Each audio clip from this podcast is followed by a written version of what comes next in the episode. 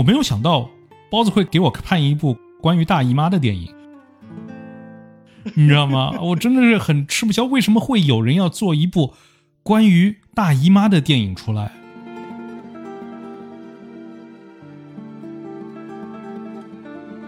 哎，您现在正在收听南半球最火的华语电影节目《大话说电影》，我是你的主播老张。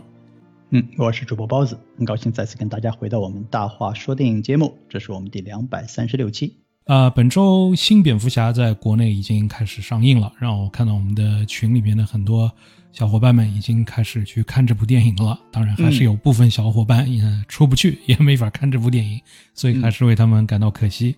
嗯，对，我觉得就是感觉好像大家对这个片子其实很长时间一直都是已经有期待的嘛。有些朋友说这是其实是二零二二年上半年最期待的一部电影，没想到这部片子呢现在就是跟疫情冲突了，所以导致说很多人呢想去看，但是看不了。嗯，不管大家看了这部片子有什么想法的话，都可以跟我们留言来交流一下。那么我们节目在两周之前呢，也已经做过这个新蝙蝠侠的这个啊影评啊，所以大家可以回去听一下这个节目，然后跟我们交流。嗯啊，那我们上周的节目呢，说的是一部网飞上的一部新电影，叫《亚当计划》。然后我们上周节目也说到，同时就是在啊迪士尼 Plus 的这个平台上面也出了一部新片子。那这部新新片子呢，就是我们今天要聊的这个《青春变形记》。对，它的英文呢叫做 Turning Red。呃，这是一部呃 Pixar 呃皮克萨的动画片，嗯，是二零二二年出的，跟上周我们讨论的电影是同一天呃进入网络平台，三月十一号。呃，现在呢已经有一个多星期的时间了。我觉得国内的一些小伙伴呢，其实在第一时间就已经把这个片子看掉了，因为毕竟皮记的动画片在国内还是有很多很多忠实的粉丝的吧。呃，所以说现在呢，各种各样的反馈呢和观众的评价呢就都出来了。我我看了一下这个豆瓣上的评分是八点二分，其实我觉得是相当高的哟。嗯，偏高了，我觉得。对，那看一看国外的平台呢，IMDB 上面是七点一分，这个我觉得呃还算是中肯吧，不高不低。但是这个烂番茄上面的影评人评分给这个片子打分特别高，是百分之九十五，这个算是让我觉得挺跌眼镜的。嗯，然后观众评分是百分之七十三，据说这个片子刚出来的时候，观观众评分只有百分之六十多啊，所以也是两极化挺严重的一部片子吧。嗯，那上周其实我们本来在决定啊看哪部电影做节目的时候啊，包子就提起过，是不是要看这个《青春变形记》，还是看那个《亚当计划》？嗯啊，我说实在的，我当时的话对《青春变变形记》这部片子不是了解的很多，就知道一个小女孩会变成红熊猫，然后看这个海报以后也觉得这个红熊猫挺难看的，所以没有把这部片子很当一回事。所以我们上周就看了《亚当计划》，而且把那个《亚当计划》的节目也做了。那这周的话，我就跟包子说，你要不你先看一下这部《青春变形记》吧，如果觉得好看的话，我再去看，然后我们再做节目吧。然后包子看到以后跟我说，嗯，这部片子挺不错的，然后我就去看了。看完以后，我发觉我给包子给骗了。我觉得不能这么说吧，因为这片子说实话，它里面描写的东西呢，确实是跟这个青春期的少女有呃百分之百的焦点的这么一个关系的。嗯，所以说，如果你要是对这些女孩儿塑造出来这些形象不是特别感冒，对他们面临的这些呃走过青春期的这些问题啊、挑战啊什么的，觉得是无所谓，那么那么这个片子对于你来说，可能确实是在天生上面就就不是你的菜，应该可以这么说。呃，但是如果你要是走过这段呃青春期，然后有一个对这个青春期的这个折磨、苦恼跟家庭的冲突啊，想要做什么事情但是没法去做，就这个关系，如果你要是走过的话，那么可能你对这个片子的共鸣就稍微更多一点。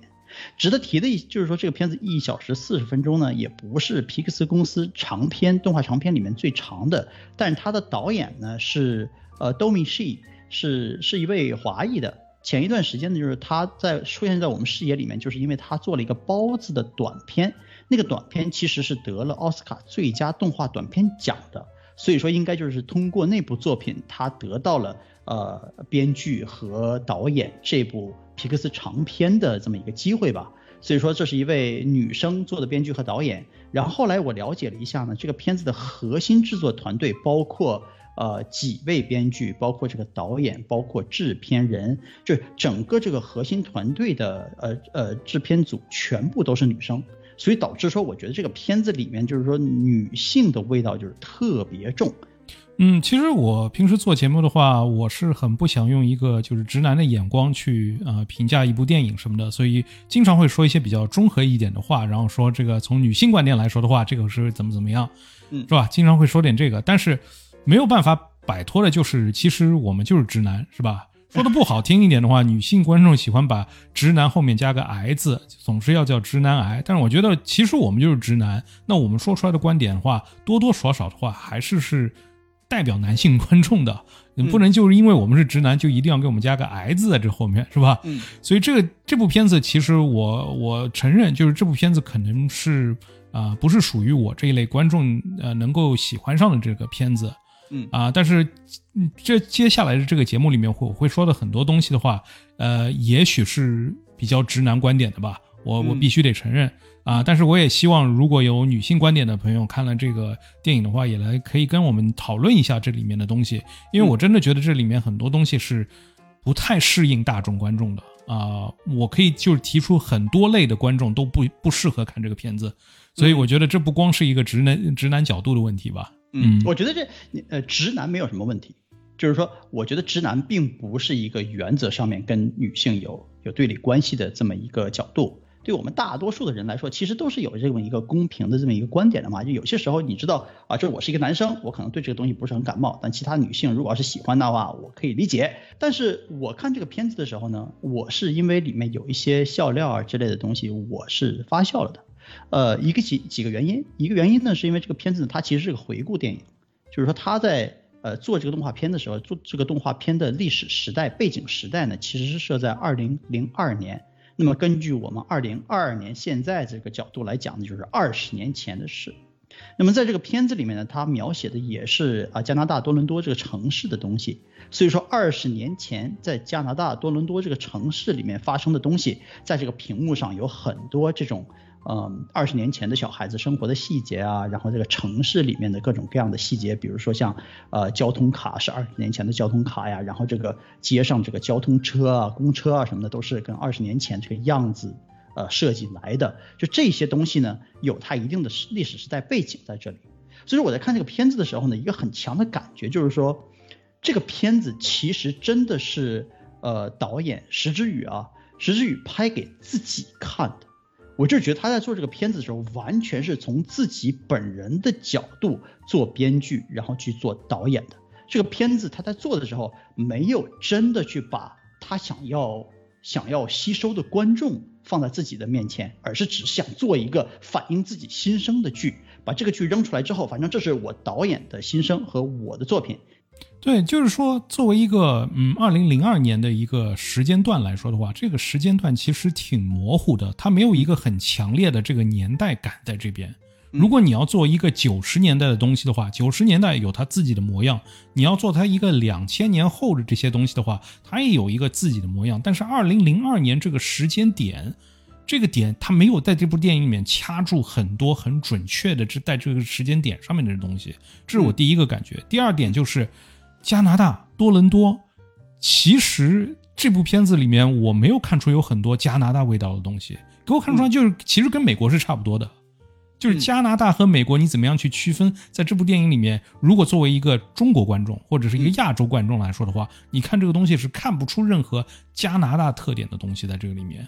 所以这个定位你又想把它做的很小众化，但是你又没有把。别人就是让观众会觉得你这个小众的东西里面有它自己的味道的这些东西，我没有拿到，没有看到这个东西啊。嗯嗯，就比如说你要做一部属于呃重庆的一部电影，你做出重庆的味道，绝对是跟上海的味道是完全不一样的，是不是？那你会有很多重庆的这些特别有味道的东西在这部电影里面。但是我在看这部电影的话，我就没有看到这些东西。嗯，我在看这个片子的时候，我也是。有这种感觉，就是他把这个呃位置呢设置在呃多伦多，然后呢，对于我们大多数对多伦多没有什么特别大的了解，或者是没有去旅游过，没有很多这种游客的地标性建筑的照片的话，可能对这个片子里面多伦多的东西完全没有什么感觉。他在这个片子里面多次出现了这个呃市中心有一个高高的塔呀，很多人说啊这个塔跟这个这个真实的塔做的是一模一样，拿这个照片和拿动画片里面这个截图过来比较。但是我想说的是，大多数的城市里面都有这么一个市中心的瞭望塔，我们悉尼也有一个。就这个塔，它不是一个世界性的这样一个地标的东西。对，你知道吗？不像悉尼大桥、歌剧院，你一看到就知道这个是属于悉尼的。你这么样一个形状的塔，说实在的，你就放在远处的话，我跟那个东方明珠啊，或者是那个小蛮腰啊什么的，我都没有看出有什么很大的区别。我去日本的时候，在这个嗯呃日本几个城市，包括京都啊，也都看过，就几乎是一模一样的塔。所以我觉得在这个塔上面，如果你要是觉得很感动，就是有点奇怪了。呃，这个片子里面有一些其他的关于年，就是年代的这些东西，比如说这个小女孩啊，小女孩身上挂这个电子宠物，呃呃假模假样的小宠物，喂点东西啊，就摁几个摁键这个样子嘛。就这个东西呢，其实有可能是属于啊二零零二年那个年代。我觉得那个东西是属于九十年代后的，等了大家都有手机了以后，没有人玩这些东西了。那当然了，但是不是？iPhone 是二零零七年还是二零零八年出来的？诺基亚出来了以后就没有人玩这些东西了，好吧？应该都是贪吃蛇，对吧？对啊。嗯，我觉得这，所以说这些东西呢，对于我来说，我觉得好像就是编剧加导演石之宇他自己把自己记忆里面的这些东西都塞进去了。至于这个东西到底是不是很准确的属于二零零二年，可能也并不是特别重要。但是看完这个片子呢，就是因为这些东西呢，导致于说，我觉得。一个今天的十二岁的小朋友，看这个电影里面的十二岁的这些小朋友和他的死党，就是他这个生活细节上面的共鸣可能不会特别多，因为电影里面很多小孩子玩的东西，今天的小孩子已经不玩了。他今天的小孩子看到电影里面很多东西，然后不知道这个东西是干什么用的，所以说在这一点上，可能是对小朋友有一个挺大的这么一个门槛儿。另外呢，就是说这个片子它讨论的是女孩子变身熊猫。但是呢，我觉得它里面牵扯了很多女孩子在青春期的时候跟家庭的这些矛盾方面的东西。那么这个东西呢，其实是属于一个非常固定的团体。比如说，如果你今天是一个男孩，那么你走过青春期，你有过这种突然之间对少女的身体有一种感悟啊，然后看一些书籍啊、漫画啊，去网上下载寻找一些什么关于这个男生应该看的东西啊，这个东西你在。在你在这个阶段的时候，你看今天我们讨论这个《青春变形记》，你不会有很大的感悟的。你一定要把这个阶段都已经走完了，已经是一个成熟人的心态了，再回头再来看这个电影里面描写的东西，你才会有特别的这种感悟，就是说啊，当年我小的时候走过的东西，确确实实有可能是这么一个印象。那么对于女生也是一样，如果你现在走过青春期，刚刚开始有这些关于什么例假不好意思啊，不好意不知道怎么跟父母交流啊这些问题。你在这个现这个人生阶段去看这个片子，可能你不会有很强的感悟。你一定要走过这个人生阶段，再回头来看这个片子。所以我觉得，在这个片子在这个角度上来说呢，它并不是一个做给年轻人或小孩子看的东西。就我在看这个片子的时候，看到这个片子大概三分就半个小时吧左右的样子，我就是觉得这个片子我真的是不是特别舒服，会推荐给我自己的女儿看，因为我女儿现在是八岁嘛。就觉得他会觉得这个片子里面的东西特别尬，而且很难受。事实也就是，嗯，也证明了。后来我给他看了一些小的片段，他看这些东西的时候，他也会觉得非常不舒服，不想看。所以这一点上，我觉得，呃，是不是老张你在看这个片子的时候，也已经体会到了这种就是不适感呢？我是觉得这部片子可能就是拍给啊住在多伦多的华人中年妇女。然后可以回忆当时自己年轻时候走过的这条道路的这些观众看的吧，所以他的他的折对的群面群体是非常小的。嗯，然后为什么我说我我我觉得给包子骗了看这部电影以后我非常生气呢？就是说我没有想到包子会看给我看一部关于大姨妈的电影，你知道吗？这个《青春变形记》就是把它变成一只红熊猫，其实就是以比喻他他大姨妈啊，就是。这这电影里面用了很多词，就是啊，这个女孩子会自己说啊，I'm a gross monster，我是一个呃很恶心的怪兽，是吧？还会用一些词像什么 messy，就是呃非常糟乱，或者 inconvenience，非常不方便这些东西。特别是这个女主角，她叫魅灵，然后家里人都叫她小名妹妹，嗯，她这个就是面妹妹变红啊，这个这个字眼上已经是那么明显了。你知道吗？我真的是很吃不消，为什么会有人要做一部关于大姨妈的电影出来？是不是？而且是 Pixar 这样一个就是电影公司，那下一步要做一个什么东西？要做一部拉屎的电影吗？就说这个东西避免这个话题，但是这个话题的确不是一个太雅的一个东西，不应该是明摆着这么说的一个东西，所以我不觉得应该把它作为一部电影。所以你也不会经常看到很多大众电影里面，呃，看到一个超级英雄突然打到一半要去上个厕所什么的，然后看他拉屎什么的，不会看到这些东西。这些东西就是很不雅的东西，应该避免的东西。所以我觉得挺恶心的这方面。第二点就是，嗯，我觉得这个这个电影的画风实在是太差了。就是跟其他的 Pixar 电影比起来的话，我觉得它首先人物设计的非常的呃丑陋，嗯，这个丑陋我不会像那个什么呃国内的某部动画片被丑陋把把它拉到一个辱华的这个程度上去说，我倒没有这么觉得，我就觉得它不好看，嗯，画的就是人物画的特别的丑。首先这个导演，呃，我看了一下他真人的照片，他没有很丑。啊，然后给他这个女孩子配音的这个配音演员也是长得有模有样的，我所以我不知道把这这把这个卡通角色设计的那么丑的目的是什么，这是第一点。然后第二点就是说，这部这部电影里面呢它的细节抓的是非常差的。我们以前说 Pixar 的，比如说《玩具总动员》啊什么的，呃，Incredible 那一家嘛，不是经常有一个有一个图公众号会拿出来，就是看他那个毛衣上面的毛线。一根根竖起来的，就细节做到这么细的这些东西，这部电影里面我没有看到这些东西。这部电影甚至就是女主角她的戴的眼镜是没有镜片的，她的好朋友那个印度女孩戴的眼镜也是没有镜片的。所有这里面就是你连镜片这些反光的东西你都没有去做，嗯，就是做的很空虚，整天就看两个人戴着镜框，然后马路上乱走。你说到关于这个小小孩子设计的，就是有点丑啊。我觉得这一点上，我还真的是看得过去的，因为我仔细回头想了一下，关于这个 Pixar 公司呢，他做过的这些动画片，这么多年，就最近这些年来他做过的动画片，我觉得里面的小孩子都是挺丑的。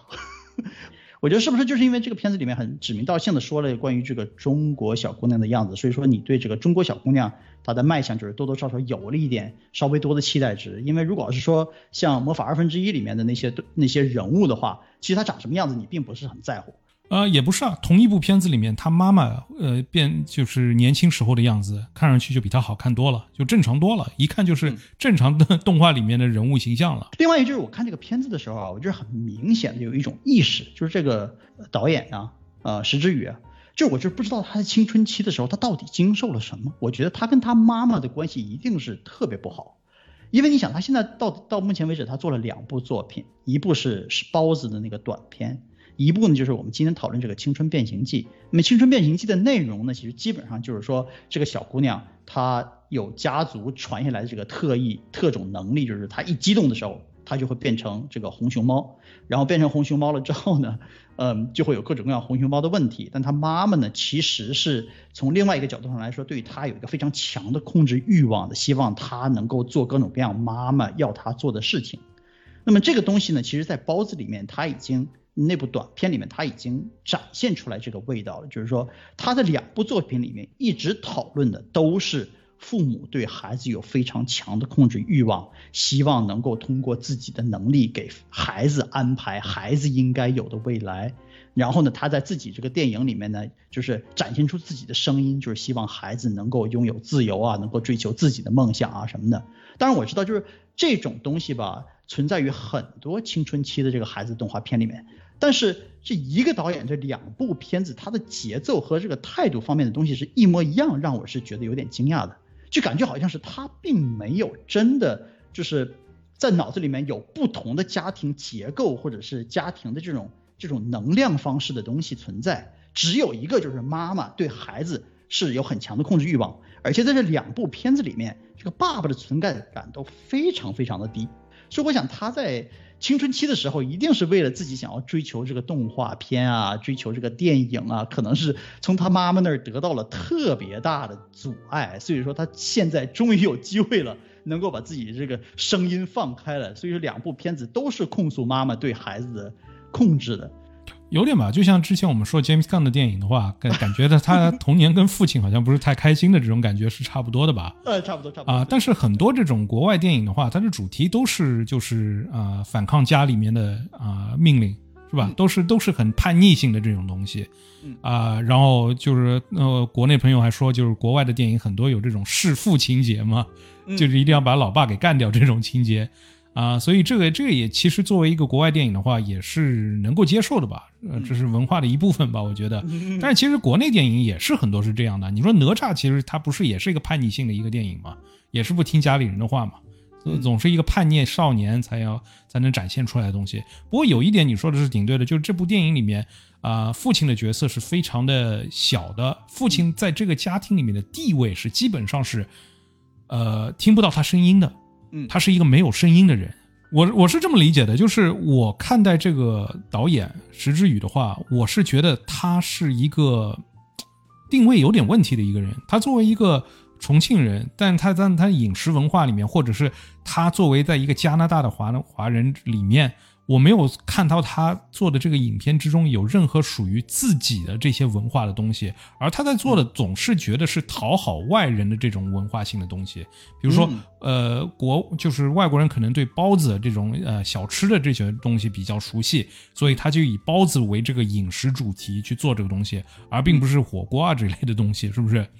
第二点，他作为一个中国人，他的名字叫石之宇，他的英文名字他没有起一个英文名字，他的名字叫 Domi，这个一听就是一个日文性的这种名字。你作为一个在加拿大的一个华人，为什么要起一个日文的这种名字？这个就是我很疑惑的一点。然后他这部电影里面，他致敬的很很多东西的话，都是很多日本动漫里面的这些啊桥段，它也没有里面传达很多关于就是中国人在。啊，海外的这些生活上的东西，最最简单的就是，比如说他们在家里面从来不说中文的，他们在家里面永远是说英文的。虽然会看中文电影，在看那个 TVB 的那些呃很狗血的那些电视剧啊什么的东西，但是他们从来不以中文来交流的，这点就是非常的奇怪。那么这样说下来的话，其实我就在看这部电影的时候，我就没有任何感觉到，首先他们这个家庭。啊，作为一个就是呃，在海外的这个华人有什么一个特殊性？在加拿大有什么一个特殊性？在这个年代有什么特殊性？这些东西我在看这部电影的时候都没有找到，所以我就觉觉得是导演的一个问题。第二点就是还是回到就是说父亲这个角色，包括这部片子里面所有的男性角色都是没有地位的角色，这也是你跟你一开始说的这个所有的制制制作团队都是女生，可能是有一点关系的。我觉得这部片子里面，除了父亲以外，其他的男性角色，要不是故事里面的绊脚石，要不就是女性的性幻想对象，就这么简单。一花瓶，对，嗯。而且另外一点就是说，虽然他是全部都是女性做这个片子，是个核心团队，我觉得他对女性的角度上来说，家庭里面的这些问题，他也并没有一个特别好的剖析。比如像他妈妈跟他的关系。他妈妈最开始的时候，就是从这个小女孩儿，嗯，美美的角度上来说呢，其实就是妈妈给她带来了各种各样的这种尴尬的样子。因为她妈妈一旦发现她现在开始来月经了，就开始不停的会把这种呃卫生巾啊之类东西给他带到学校来，然后把他画的画呢拿到这个这个小卖店里面去，让所有其他的孩子都看到，就感觉好像他妈是一个非常非常短平快的这种脑筋的人物。嗯，我也不知道，就是在现实生活中有多少妈妈会在孩子上课的时候往学校里面送卫生间啊？我觉得这个东西是非常非常夸张的一样东西。但是他妈妈如果是这么样一个人物的话，最后他妈妈对他和他在人生方面的一个选择有一个变化，在这个片子里面我没有看到他妈妈有任何原因做这个变化。最开始的时候，他做各种各样，就是说非常粗暴的，我要以我的方式来照看你和管理你的这种态度，在最后突然之间变成了一个对孩子的选择有理解、可以接受的母亲。这中间他有一个很强的这么一个曲线，这个曲线我并没有看到，好像是变了身，然后变身之后被打败，然后这个拐弯就完成了。对于我来说，这其实是一个嗯剧情上面的一个特别大的硬伤。从剧情上来说的话，这个这个故事有太多的问题了。首先，这部电影前半段它完全就是说的这个把这个啊月经变成这个红熊猫这样一个比喻来来做这个东西。这个电影的下半部完全就是一个绿巨人般的这样一个超级英雄电影。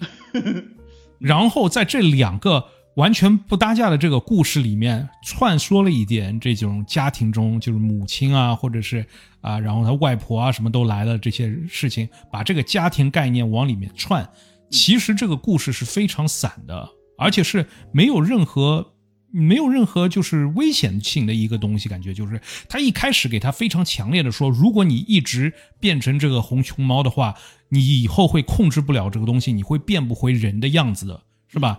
刚说完这句话，他就到了那个小男孩家开 party，然后又变成这个红熊猫了。比较成熟的这样一个剧本里面，他肯定会有碰到这个一个困难，就是突然之间他发现他变变不回来了，开始着急了，会有这样的东西。但这个东西在。第二节的故事里面就完全没有提到过了，嗯，根本就没有了。他只是随时想变就可以变了这个东西，所以就就就为什么我把它比作绿巨人，就是等于到后期的绿巨人，是不是？他是这个时候就是想做 banner 就是 banner，想做绿巨人就是绿巨人，甚至两个人合体以后，他完全可以控制这个东西了，就已经随心所欲。对，那就没有这个没有这个危险性，没有这个让大家让他对担忧的这个感觉在这个里面了。嗯，所以我觉得这个故事是做的非常散的。第二就是你作为一个全部都是女性创作团队来做的这个故事，但是这个故事里面他的那个几个小伙伴，对吧？几个女性的小伙伴是完全没有意义存在的。这些小伙伴在这个故事里面，你把它画成一个小伙伴也够。主要的就是小伙伴觉得。呃，我小伙伴为你做了那么多，最后你把这些事情全部赖到小伙伴身上，然后就是可以避免妈妈对他的惩罚什么的。小伙伴觉得很伤心，就是整体就这么一个感觉，根本不需要三个小伙伴，你一个小伙伴就可以解决的事情，是不是？就因为你的这个工作团队里面有一个印度人，有一个韩国人，有一个白人，所以你一定要把这个团队设计成三个小伙伴呢，因为这三个小伙伴从来没有分开过，也没有任何的。呃，自己的这个在故事里面的这个存在的意义，在这个里面，嗯，呃，小伙伴人多的比较热闹嘛，对啊，就像他后来那个三姑六婆过来以后，除了人多以外，这些人没有任何意义在这里面。对对对，如果是把妈妈的体积设小一点，最后也不需要那么多红熊猫一起去拖妈妈进圈儿，对吧？我就是看前半节的时候，就是觉得你刚才说这后半节特别像这个绿巨人啊，我就觉得他前半节其实是特别。呃，借鉴那个像《乱马二分之一》，就觉得那个地方挺像。但是，我我没有看到的东西就是说，在这个片子里面，他因为这个呃没有办法控制变成红熊猫，很容易激动。一激动的话，有些时候就是整个人变成红熊猫，有些时候就是尾巴出来了，有些时候耳朵出来了。这种就这种东西在生活里面好像并没有给他带来特别多的不方便。他很快就控制了嘛，因为对他差不多一天就控制住了。对，不只是很快就控制住了，也就是周围的人看到这个东西的时候呢，对这个东西的接受程度也非常非常的开放。对，这一点上是让我觉得就是挺太就是编剧给自己太容易的。这个这个这个故事情节，就是他不想花很多精力去解决这个问题，所以干脆就把这个东西变成全全学校的人一看这个红熊猫都喜欢上了，这个问题就完了，没有任何人问任何问题，就是说你怎么会这样？这个东西，呃，是不是会引起警方啊，或者是社会其他层次的人这个关心？老师的知道了会怎么样？这些东西，这个片子里面完全都没参与。然后呢，他就是并没有因为这个红熊猫的这个变身的这个技能或者是不方便啊，给他带来任何像什么成龙电影里面那种，就是必须在这屋子里面躲来躲去啊这种东西的，这些东西全部都没有。然后他就很自然就把这个红熊猫变身的这个能力拿去挣钱了。所以我觉得在这一点上。他从这个搞笑，或者是情节轻松喜剧，或者是特别精密的这种情节设计上来说，还是损失了挺多机会的。到后来的时候呢，他变成这个呃呃熊猫，然后他妈妈变成大熊猫了之后，我在这里面我有一个特别大的一个期待值，但这个电影没有给我，就是他妈妈其实在跟呃他爸爸在跟他解释的时候，曾经说过一次，就是说你妈妈以前也曾经变成过红熊猫，在我们两个呃就是相爱了之后。你妈妈只变过一次红熊猫，就是说为什么变成红熊猫呢？就是因为她想要跟我就是两个人呃谈恋爱，但是姥姥不同意，所以说她妈妈跟姥姥就打了一仗，然后她就变身了。变身了之后呢，就就是特别吓人嘛。那之后两个人就合理合法的走到一起去了。这个时候呢，我就在想，如果她妈妈变成了一个特别大的熊猫，然后呢就是造成了各种各样的这种。呃呃，就是呃场景伤害啊，呃体育馆都已经被砸成那个样子了。这个时候应该由爸爸出来，这给妈妈跟爸爸的关系有一个特别完美的升华，然后给妈妈对爸爸的这种深爱有一个特别大的画龙点睛的这么个东西，这样导致说妈妈其实心里面有很执着、很纯洁的真情存在，存在于跟爸爸身上，这个东西是非常非常重要的一样东西。可是在这个片子里面就完全没有看到，最后他妈妈被打昏了，然后这个事情就过去了。对，或者就是或者就是他们稍微来一段这个闪回，就是当初他爸爸怎么样把他给就是又给收回来的，嗯。啊，或者是那个妈妈和外婆之间的一场大战，甚至是妈那个外婆脸上那条疤，可能就是那次大战来的嘛，是吧？嗯，所以后来就是呃外婆和妈妈之间的关系啊也变得有点僵啊什么的，这些东西你可以来一个很短的闪回，而不是光是一个啊叙事的方式，在爸爸讲故事就这么说出来了。Show don't tell 嘛，是不是？你要给我看一点东西，而且这样的话，你可以把这个故事稍微可能带回到一个呃，就是中国化一点的东西，这这样一个环境中去嘛。因为还是像我说的，就是这个导演他很想去表现这些呃加拿大啊或者是日本的这些东西，但是我真的没有看到它里面有很多中国性的东西在这里面。所以我说为什么这家人不说中文是很奇怪的，因为他们是在。他们是他们他们的工作就是在一个庙里面，他们家里面有一个自己的庙，是不是？然后有很多这种游客来啊什么的话，那是一个很好给你解释这个中国文化的东西在这边的。但是在这在这部电影里面没有去做很多这方面的东西，所以我觉得是挺可惜的。刚才我们说了很多关于这个人物设计方面，这个剧本上并没有给我们特别强的。就是这种联系感，比如说妈妈跟爸爸的关系啊，或者妈妈本人这个没有一个特别好的曲线这个问题啊什么的，我觉得在这一点上，这个片子就是特别没有 Pixar 电影的味道。因为 Pixar 以前一直以来，它就是跟其他的电影公司做的动画片有什么区别呢？其实主要的核心原因就是 Pixar 动画片它里面核心打动人的东西，一般来说都是做的比较好。虽然说就像那种呃呃心灵之旅之类的片子，老张你说感觉好像是天使的设计，就像一个回形针一样的，就是很简单啊什么的，但它里面其实是为了打动人，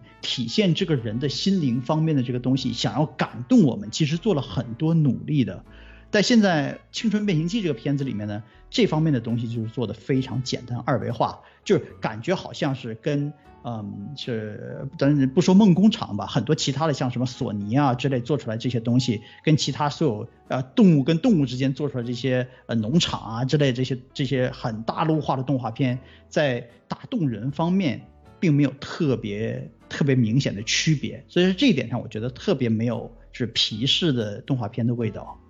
对，我觉得这部电影真的还是比不过呃去年还是前年的那个嫦娥奔月的那部电影做得好呢。相比之下，更不用说它它这是一个 Pixar 的电影，Pixar 的电影就是需要感动人的那些催泪的那些点，在这部电影里面一点都没有。很多人就是喜欢这个片子，就是觉得第一呢，它还是体现了小孩子跟母亲之间的这种抗争和搏斗吧。因为我觉得大多数的我们这个年纪的人都走过那一段，你在十几岁的时候想去看一个演唱会。但这个东西花钱很多，所以说你爸妈无论如何也不会支持你，所以你在心里面就是那种非常愤怒、烦躁的那种感觉。我记得我小的时候就是特别想要去买一套金庸的这个嗯《笑傲江湖》的书，然后那个书就放在一个书店里面，就在那个玻璃窗前面，我每次放学的时候都看到，然后就想花钱去买，但是就是没有那么多零花钱，跟爸爸妈妈不管怎么说，他们也不同意，当时就是心里是觉得想要砸玻璃的那种感觉。我觉得其实他就是希望能够体现这种东西。很多在网上就是对这个片子有有好感或者是有好评的呃观众呢，我觉得其实主要也是感受到了这一点，所以说呢就是给他的打分就是相对来说应该比较高。另外一个呢就是虽然说它是回到二零零二年那个时候吧，它里面有一些嗯，我也不能就是老张你说这个怀旧方面的东西做的不是特别好，但是我觉得你看他把这个。呃，后街男孩啊，那个音乐拿出来了嘛，所以我觉得很多人应该是体会到了这个年代感的吧，所以说对这个东西应该也是有一定情呃情绪上面的反馈的。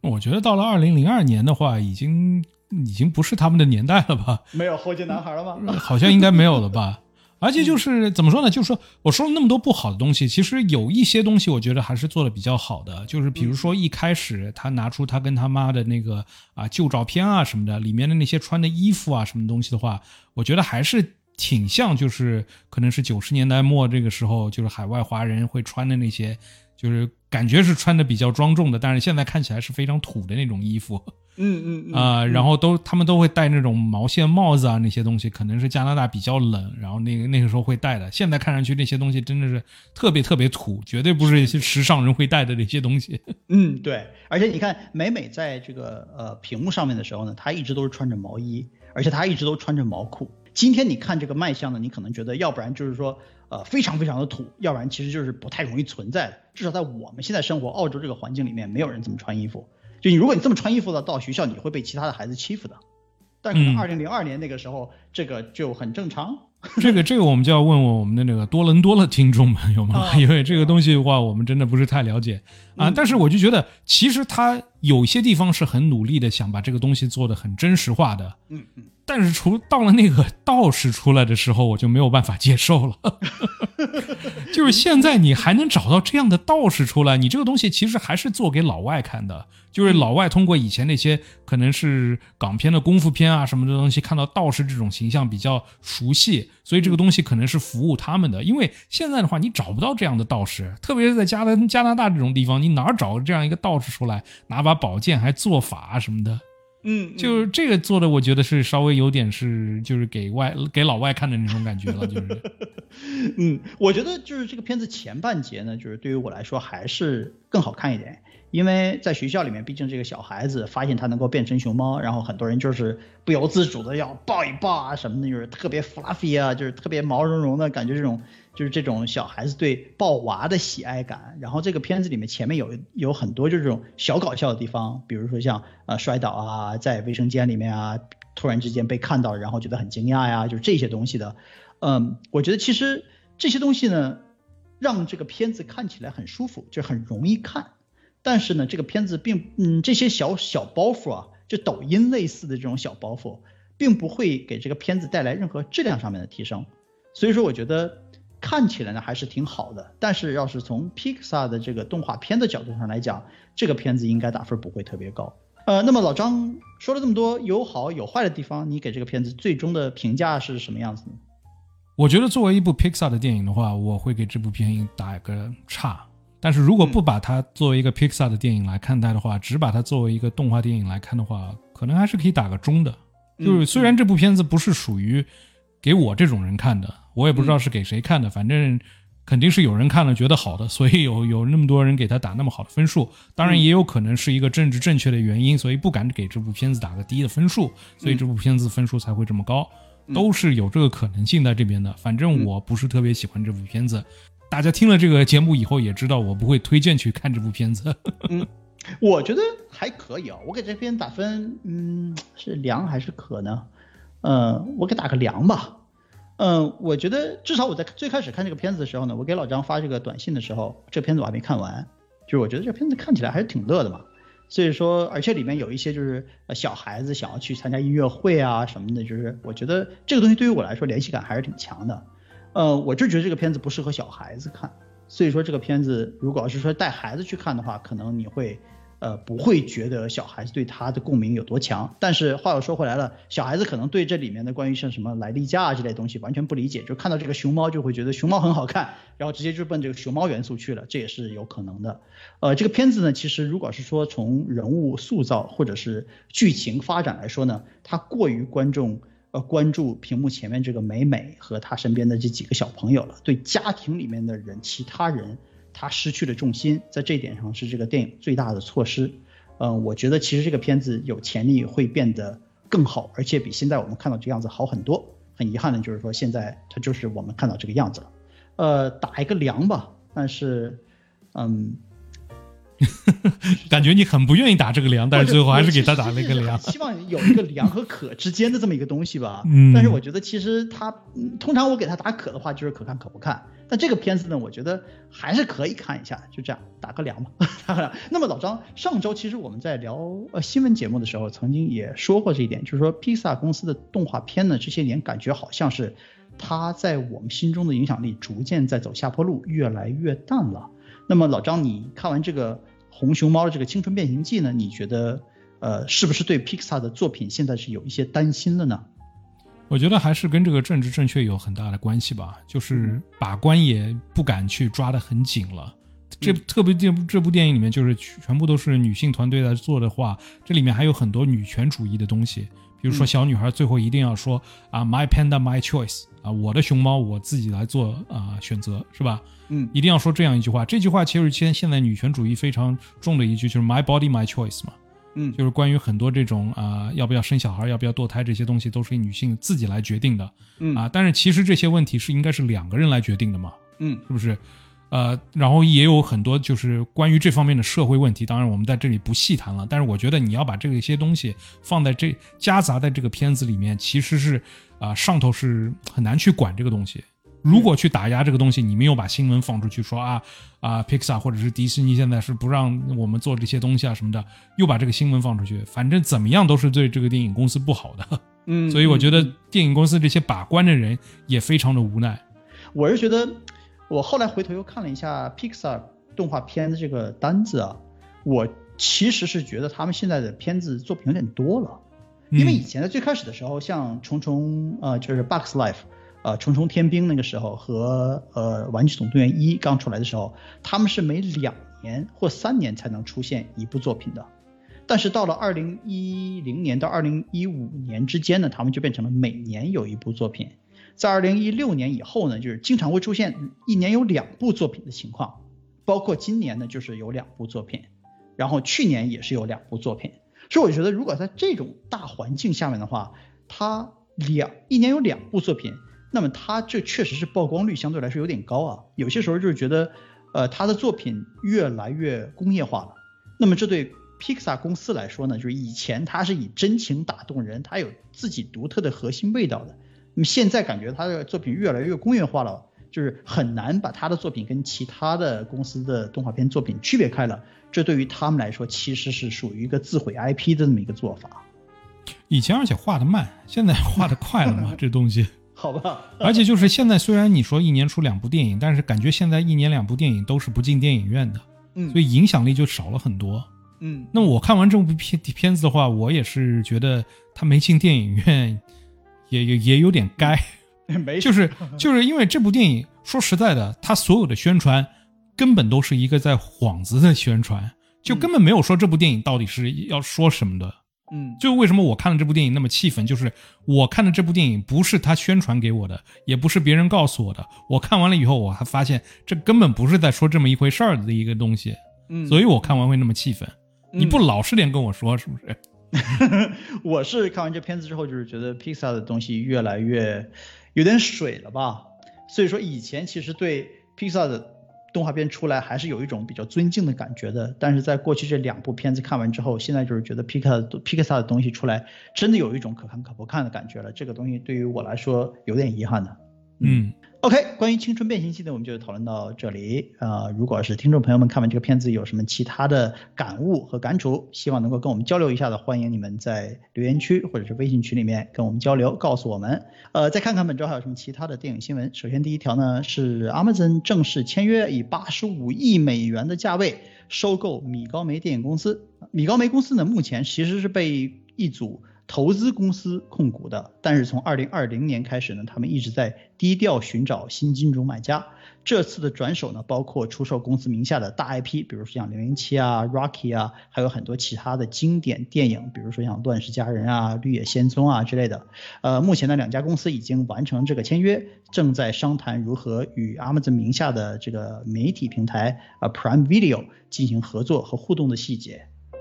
嗯，我觉得是一件挺好的事情，因为呃，我所有的这些呃平台中，Prime Video 对我来说是一个最便宜的一个平台，因为我一直有那个 Amazon Prime 嘛，嗯有它的那个会员嘛，所以它那个六块钱澳币一个月已经包括这个 Prime Video 在里面了，哦，所以是所有平台里面我觉得是最平便宜的一个。嗯，然后它也会经常出一些比较好的一些作品的东西吧。它如果现在有更多的 IP 可以出的话，我觉得绝对是一件很好的事嘛。就是如果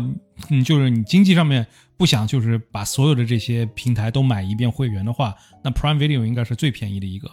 然后昨天的话，Prime Video 还给我发了一个 email，它新出了一个就是啊大本 Ben Affleck 和那个 Emma De Armas，就是 Knives Out 那个女主，之前他们两个不是才谈恋爱嘛，然后他们一块儿拍了一部电影叫《Deep Water》，然后昨天发 email 给我说在 Prime Video 上面可以看了，所以我也准备这个周末把这部片子给看一下吧。那么你觉得，如果要是 Amazon 和这个米高梅两个